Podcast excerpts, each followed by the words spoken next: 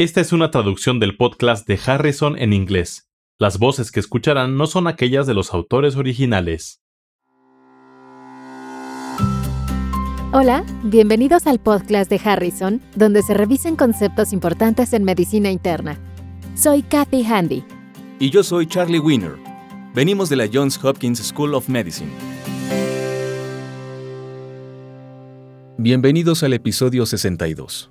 Mujer de 28 años con hipertensión. La paciente es una mujer de 28 años que tiene hipertensión de difícil control con fármacos. Fue diagnosticada con hipertensión a los 26 años y desde entonces ha estado con cantidades crecientes de fármacos. Su régimen actual consiste en 1000 miligramos de labetalol dos veces al día, 40 miligramos de lisinopril una vez al día, 0.1 miligramos de clonidina dos veces al día y 5 miligramos de amlodipino una vez al día. Es inusual que una mujer tan joven tenga hipertensión de tan difícil control.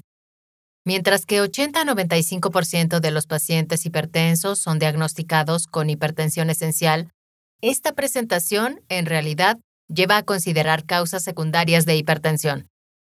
En la exploración física se encuentra tranquila. Su presión arterial es de 168-100 y su frecuencia cardíaca es de 80 latidos por minuto. La exploración del área cardíaca es normal, excepto por la presencia de ruido S4. No tiene soplos ni frote pericárdico. Tiene buenos pulsos periféricos y no tiene edema periférico. Su presión venosa yugular se estima en aproximadamente 7 centímetros a 30 grados. Su índice de masa corporal es de 20 y su apariencia física no revela hirsutismo, mala distribución de grasa o anormalidades de sus genitales. Con la información disponible se sospecharon posibles causas de hipertensión secundaria, pero la exploración física disminuye esa posibilidad. Así que no se considerarían diagnósticos como síndrome de ovario poliquístico, hiperplasia suprarrenal congénita, síndrome de Cushing o exceso de la hormona del crecimiento. También se observa que su índice de masa corporal se encuentra en el intervalo normal. Sería de utilidad conocer los resultados de los estudios de laboratorio. Los estudios de laboratorio reportaron potasio de 2.8, bicarbonato sérico de 32 y glucosa en sangre en ayuno de 114. Todo lo demás, incluida su función renal, es normal.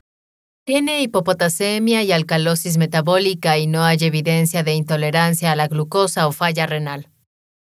¿Cuál de los siguientes es el diagnóstico más probable? A. Hiperplasia suprarrenal congénita. B. Síndrome de Cushing. C. Síndrome de Cohn. D. Displasia fibromuscular. Y E.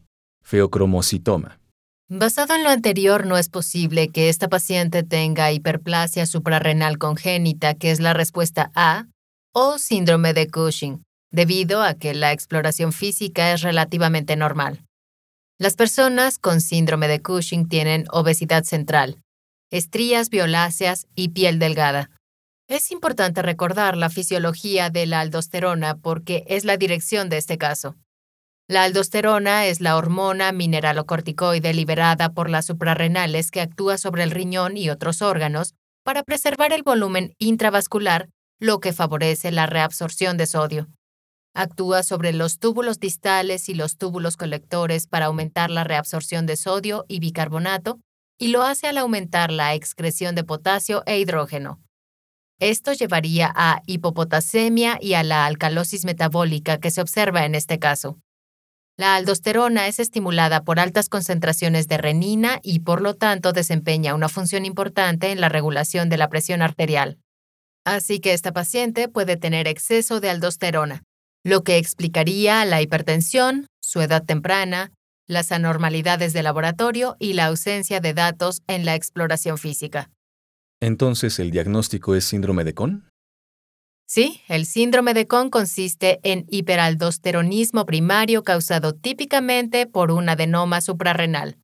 Entonces, la respuesta es C. De acuerdo. ¿Qué hay de las otras opciones que no se han mencionado todavía? La displasia fibromuscular es un trastorno hiperplásico que afecta a las arterias de pequeño y mediano calibre. Impacta sobre todo a mujeres y por lo general afecta a las arterias carótida y renal. Pero también puede a los vasos de las extremidades como las arterias subclavia e ilíaca. Las arterias ilíacas son las arterias de las extremidades afectadas más a menudo. Es más frecuente en mujeres jóvenes, pero no suele causar alcalosis metabólica o hipopotasemia. Cuando se afectan los vasos de las extremidades, las manifestaciones clínicas son similares a las observadas en la ateroesclerosis con claudicación y dolor en reposo. No se sospecha de feocromocitoma dado los antecedentes de esta paciente y porque no presenta exacerbaciones episódicas de síntomas que son típicas de este trastorno. Se sospecha hiperaldosteronismo primario por adenoma suprarrenal o síndrome de Cohn. En esta paciente, ¿cuál de las siguientes es la mejor forma de hacer el diagnóstico de su enfermedad? A. Medición de cortisol en orina de 24 horas. B. Cuantificación de metanefrinas en orina de 24 horas. C. Resonancia magnética nuclear de las arterias renales. D. Razón de aldosterona sobre renina plasmática. E. Concentraciones de renina en vena renal. Es necesario regresar a la fisiopatología del hiperaldosteronismo. Se dice que, bajo condiciones apropiadas, la disminución de la presión arterial o la disminución del volumen circulante ocasiona la liberación de renina con incremento subsiguiente en las concentraciones de aldosterona. En el síndrome de Cohn, las concentraciones de renina son bajas con altas concentraciones de aldosterona. Pueden medirse las concentraciones de aldosterona sobre renina plasmática y la elevación de su proporciones diagnóstica. Una razón de 30 a 1 en combinación con la concentración de aldosterona plasmática por arriba de 555 o más de 20 nanogramos por 100 mililitros tiene una sensibilidad de 90% y especificidad de 91% para un adenoma productor de aldosterona. Un inconveniente es que es necesario asegurar que el paciente no está recibiendo un inhibidor de la enzima convertidora de angiotensina un antihipertensivo utilizado a menudo, porque este fármaco ocasiona elevación de las concentraciones de renina. La respuesta a la pregunta es D. Razón de aldosterona sobre renina plasmáticas. Si los estudios de imagen no localizan el adenoma, puede realizarse la prueba directamente en las venas suprarrenales para determinar su origen. Esta paciente estaba recibiendo lisinopril, de forma que será necesario suspender este fármaco antes de realizar la prueba. ¿Esto es así? Es correcto. ¿Qué hay de las otras opciones? ¿Para qué se utilizan y por qué son incorrectas? Se puede medir el cortisol en orina de 24 horas para medir la enfermedad de Cushing y la medición de metanefrinas es útil para el diagnóstico de feocromocitoma. La causa más probable es síndrome de Cohn por un adenoma de forma que estarían indicados estudios de imagen de las glándulas suprarrenales y no de las arterias renales.